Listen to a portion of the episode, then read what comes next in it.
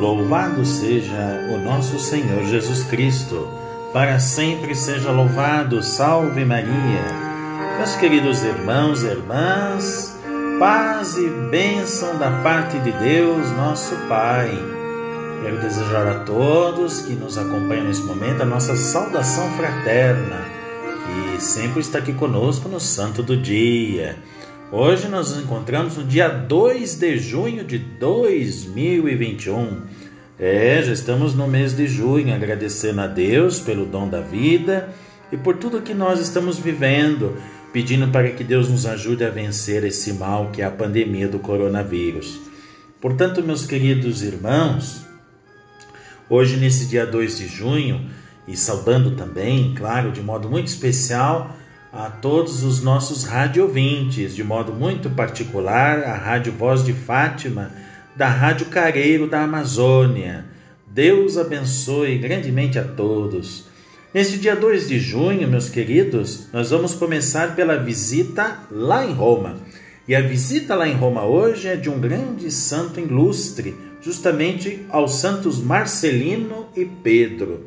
Marcelino e Pedro eles deveriam desaparecer da história, pois iam ser decapitados numa mata, a fim de serem esquecidos para sempre. Mas, por uma ironia da providência, os nomes desses ambos estão inseridos até hoje na prece eucarística romana. É, na missa, né? sobretudo na oração eucarística primeira, quando é rezada em alguns momentos solenes, como na exultação da Páscoa e etc. Vocês vão sempre ouvir esses nomes, Marcelino e Pedro. Pois é, e assim, nessa primeira é, Eucaristia que a gente vê, né, na prece eucarística, melhor dizendo assim a grosso modo, não é?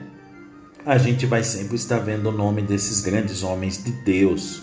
Assim se perpetuaram por todos esses 17 séculos e irão até o fim da história. Foram vítimas da perseguição aos cristãos no ano de 304, para vocês terem uma ideia. Também hoje, neste dia, está marcado pelos mártires de Lyon, na França. É o grupo numeroso.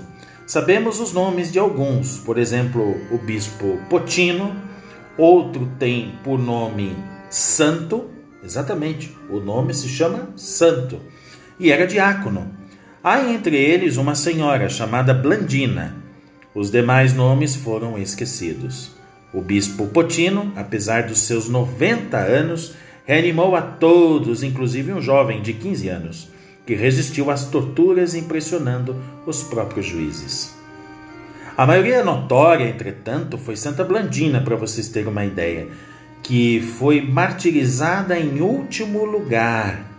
Nela, a força do Espírito Santo se manifestou de maneira visível. Sua morte inspirou a muitos poetas, escritores, e ao longo dos séculos, seu martírio deu-se no século II. Sob Marco Aurélio, que regia nesse período, no anfiteatro de Leão.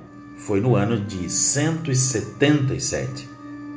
Por último, vamos mencionando de nomear um papa confessor Eugênio I. O Papa Eugênio I, que foi eleito sob pressão do imperador, depois que esta deportada de São Martinho I, mostrou-se de início um conciliador com as regras e métodos da corte, mas aos poucos tomou uma atitude firme, sobretudo na questão da doutrina e, além da questão da doutrina, do monotelismo, ou seja, o que era o monotelismo?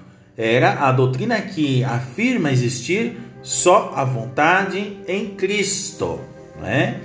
Então, seu pontificado, que foi um trabalho árduo e muito amoroso, foi no ano de 654 a 657. É, meus queridos irmãos e irmãs, como a jovem Blandina que acabei de mencionar, na prova, nos prova, melhor dizendo, né? O quanto espírito Espírito de Deus fortalece as almas pequenas, simples, para grandes lutas. Por isso, eu desejo a todos paz, bênção de Deus e a gente volta aqui amanhã com mais um Santo do Dia.